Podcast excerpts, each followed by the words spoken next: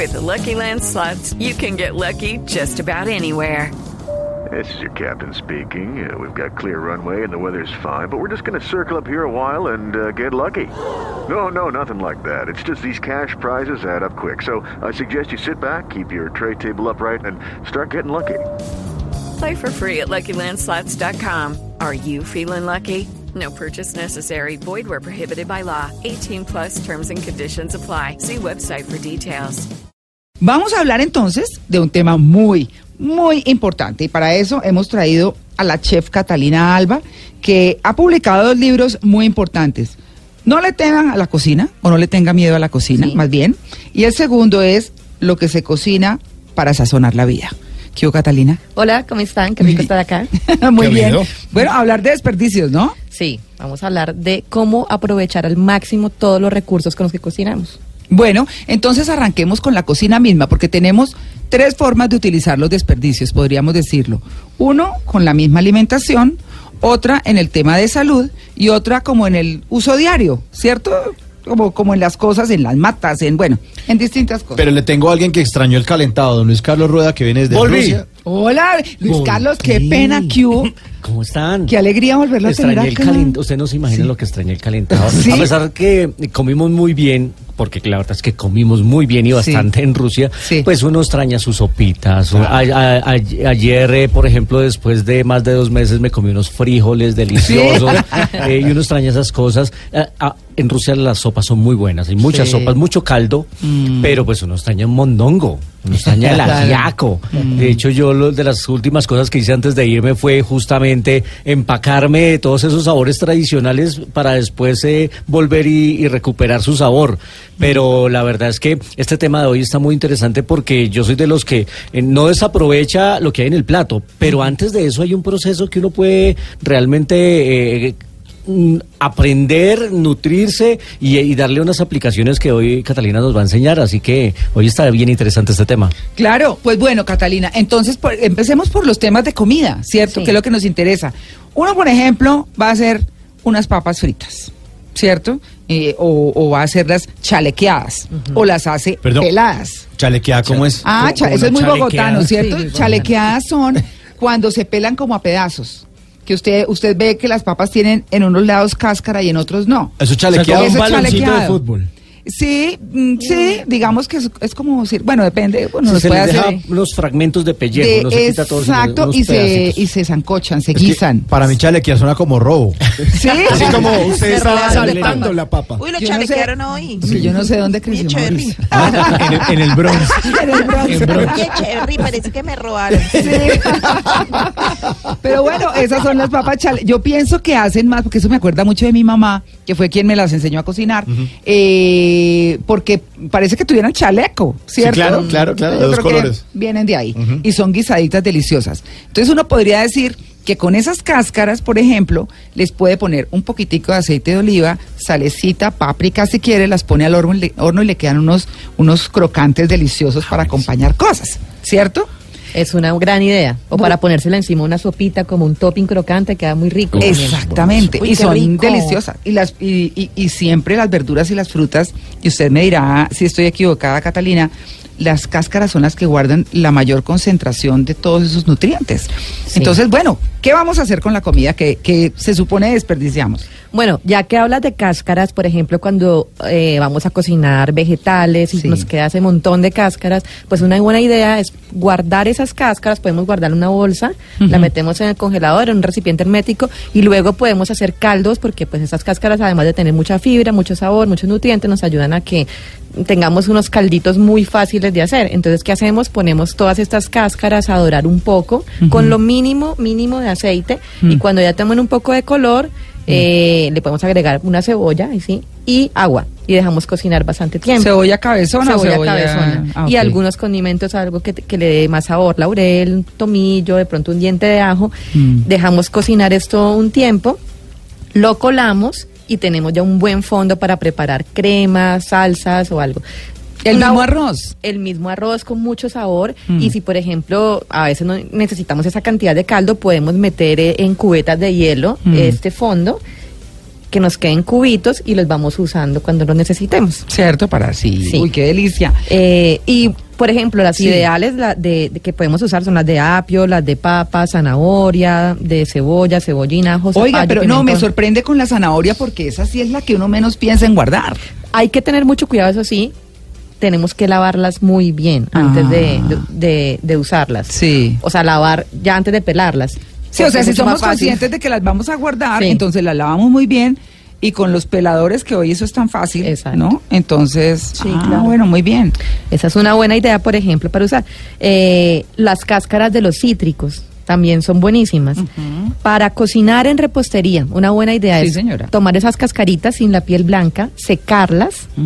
Triturarlas en el procesador y mezclarla con azúcar. Y podemos tener azúcar de limón, de naranja, de mandarina, Uy, que queda qué buena riquísima idea. para poner Buenísimo. encima de una torta, de unos pancakes o para decorar algo, unas Sí. az- unos azúcares saborizados. Usted sabe que yo soy defensora de, de los postres y los ponques y todo como son.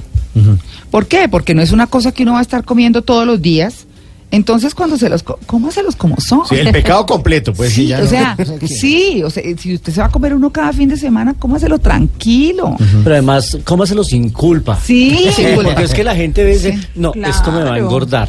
La culpa es lo que engorda. Des- sí, no. Ay, no. sí. Y- y eso está claro. Disfrútelo. A mí se me nota que he comido sin culpa. Sí, disfrútelo, saborelo, degústelo, embútaselo, úntese. Ay, sí, Pero, delicia. ay, no, esto me va a hacer daño. Ay, esto me va a engordar. No, no, disfrútelo. Que nadie, le- que nadie le quite lo bailado. Sí. y Lo cómaselo tragado. y después ya se verá. Ahí miramos. Claro, ¿qué más con cáscaras, Catalina? También con las cáscaras de los cítricos le quitamos la partecita blanca porque es muy amarga y podemos hacer confituras, podemos dejarlas cocinando un buen tiempo en azúcar Ujú. eh, y quedan muy ricas para poner también sobre alguna preparación o podemos también dejarlas secar después de cocinarlas en azúcar y las bañamos en chocolate y queda como un snack rico, como unos pedacitos Qué de... buena idea esa. que viera cómo se le abrieron los ojos a Es Mauricio. que es demasiado simple, está buenísimo. Sí, Sí, se no, es que, aprovechan la, al máximo. es que la cocina es simple. La cocina es gusto. Más Lo que complicado es lavar la cosa. Sí. Sí. bueno, ¿qué más tenemos? Bueno, con las cáscaras, pero ya digamos en este caso no es un uso culinario, sino más de salud, Mm. podemos usarla en test para ayudar a, a mejorar la digestión, a sentirnos más livianos, porque aportan vitamina B, vitamina C, E, tienen minerales eh, como cobre, fósforo, magnesio, calcio, entonces pues en tecitos son muy buenos. Eh, también se puede Pero ¿cómo, utilizar... ¿cómo utilizó esas cáscaras eh, con, el- con, con el té? las haces una infusión, por Ajá. ejemplo, las pones a cocinar con agua un rato, un ratico, Mm. luego lo cuelas y te tomas ese agua. Lo puedes tomar así frío, De eh, perdón, naranja, caliente, o de lo puedes naranja, de limón, de la ma- ma- mandarina. naranja, limón, De limón, piña. De piña. Las aguas también. saborizadas Sí, para hacer aguas saborizadas. son deliciosas, pero saborizadas así natural. Claro, por ejemplo, le dicen a uno, no es que tiene que tomarse dos litros de agua y uno tome, tome agua, eso es muy cansón. Entonces. Sí. digo, a veces tengo una botella, le pongo cáscaras, le pongo unas hojas de albahaca, unas rodajas de limón o unas fresas y ya dejas un rato en la nevera y, y queda con, es más rico tomar agua así y pues al menos que, tiene un que- que sabor. le sepa algo. Exacto. Y a mí me parece que como el banano es a las frutas, la albahaca es a las especias. Eh, es decir, ¿a qué me refiero? A que el banano, en mi concepto personal, es la fruta que más aroma y más sabor aporta en lo que usted lo aplique. Yo no sé si Catalina estará de acuerdo conmigo, pues obviamente hay muchas que son muy, muy aromatizantes, pero, pero el banano es y el sabor que es en el que se convierte después del proceso con el calor, me parece que es una cosa deliciosa. Y la albahaca la usa uno en dulce, en salado y en todo. No, es, es una cosa deliciosa con el tomate y el queso, que ustedes saben que es como lo más común. Pero rico. que la albahaca Sí. solamente era como para cosas con sal. No. tenía No, ni idea. con postres queda muy bien y Sí. también para hacer Helados. helados, infusiones. ¿Helado es de una albahaca? maravilla. Sí, Sí. es muy parecido a, a- a lo que le aporta la menta o la hierbabuena. Bueno, de lo que nos había contado Catalina, pues las cáscaras de huevo sirven para mejorar el crecimiento de las plantas. Sí, ¿Qué es súper útil. Uno puede, mm, puede triturarlas y agregarla a la, a la tierra y crear una especie de, de abono natural. eh, mejor, más que abono, lo que hace es que se eliminen plagas de manera natural como las de los babosas o los caracoles y pues ahí de paso también estamos siendo ecológicos porque evitamos el uso de pesticidas artificiales. Yo no me acordaba que mi mamá hacía eso. Claro, Mi claro, mamá trituraba las claro. cáscaras de huevo y se las tiraba a las maticas, se ponían súper bonitas. Les y hablaba. también es buenísima Sí, para les cantaba. pa- las cáscaras de huevo, ese lo enseñó, me lo enseñó la señora que me ayuda en la casa para desmanchar esas manchas dificilísimas. Ella me decía, guárdeme las cascas que el vestido de la niña se le manchó de algo que no sé qué fue. Mm. Y yo guardé cáscaras, guardé y luego ya las cocinaba. O sea, como en agua caliente, ponía todas esas cáscaras y con esa agua dejaba en remojo lo que estaba Estaba manchado. manchado. y en serio yo quedé como milagrosa, soy que patentar. Buenísimo. Sí. cosa. Sí, está Qué bueno. buenísimo, buenísimo. Ay, pues bueno, Catalina, hay- yo- yo no, quería espéreme, un momentico, María Lourdes, Clara. María. Lourdes, un segundito que es que tenemos break. eh, vamos a seguir Ah, hablando de cáscaras, vamos a seguir hablando de todo, pero bueno, estamos con este tema de los desperdicios para que usted no bote todo, use todo lo que pueda, recíclelo y hay cosas que inclusive puede donar. 8 y 32.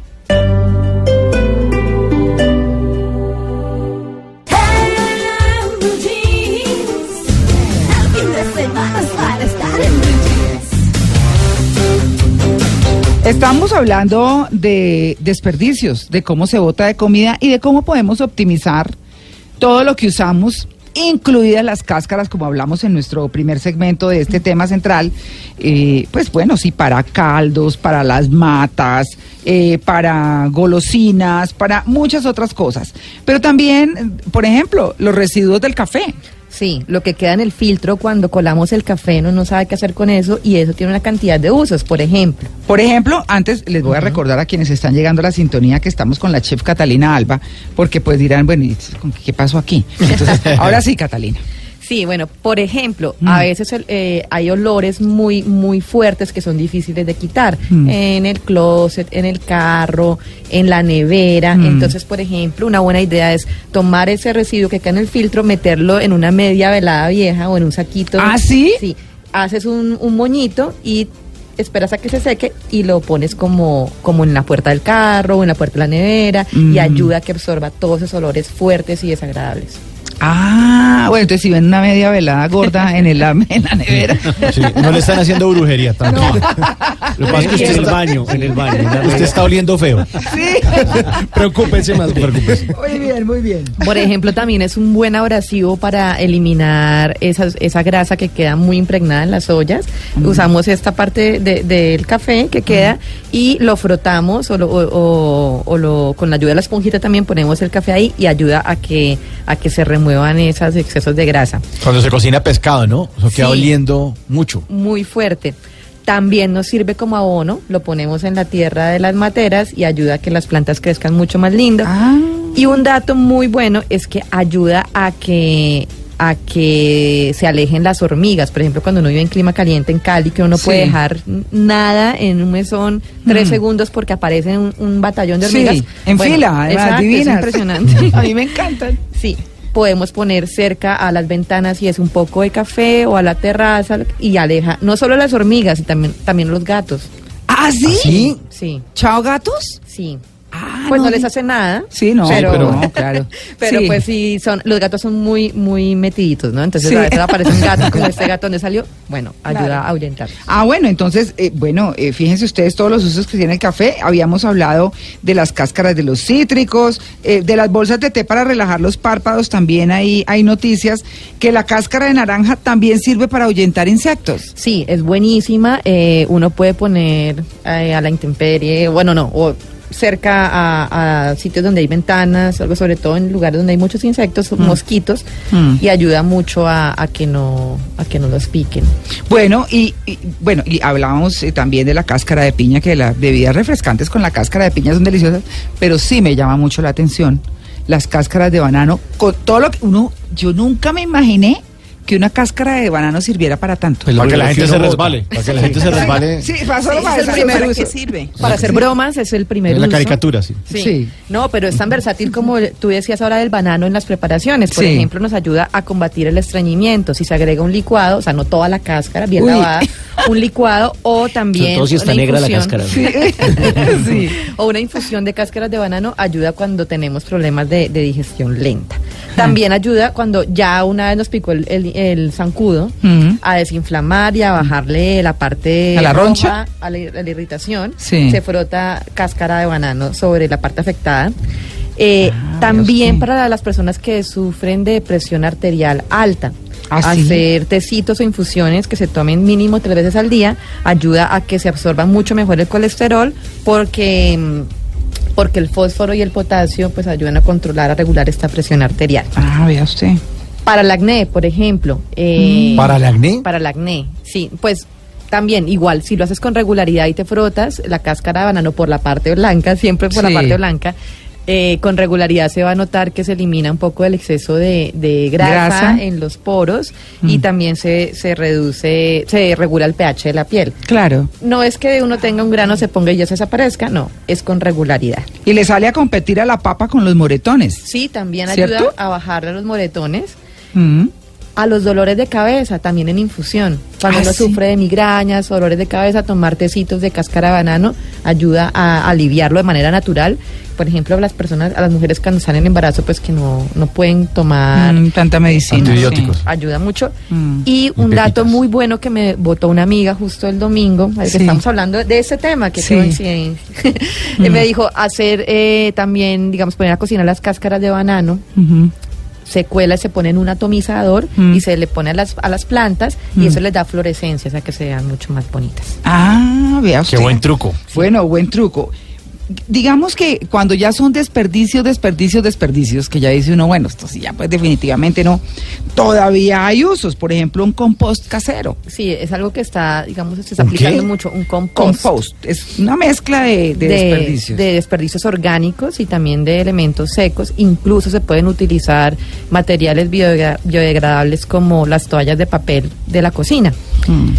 Hay métodos bien específicos en internet como hacer el compost casero, pero básicamente es poner en una en un recipiente muy grande, ojalá una caja de madera que sea profunda o un balde muy grande, hacer una mezcla que sea que se hace entre compuestos orgánicos y secos en capas y se va regando todos los días. Esto después de un tiempo va a quedar como una especie de, de tierra negra que no debe tener olor, que nos va a servir luego de abono para volver a, a cultivar frutas o vegetales que tienen muy buen sabor y que están, digamos, fortalecidas con todos los nutrientes que, que, que arroja este compost. Las papas como herbicida, las cáscaras. Las papas también se ponen a hervir, las cáscaras que desechamos, y este agüita en un atomizador nos sirve para ahuyentar eh, las plagas en las plantas. Claro, pero terminemos esto de manera deliciosa, ya, ya vamos a terminar el tema.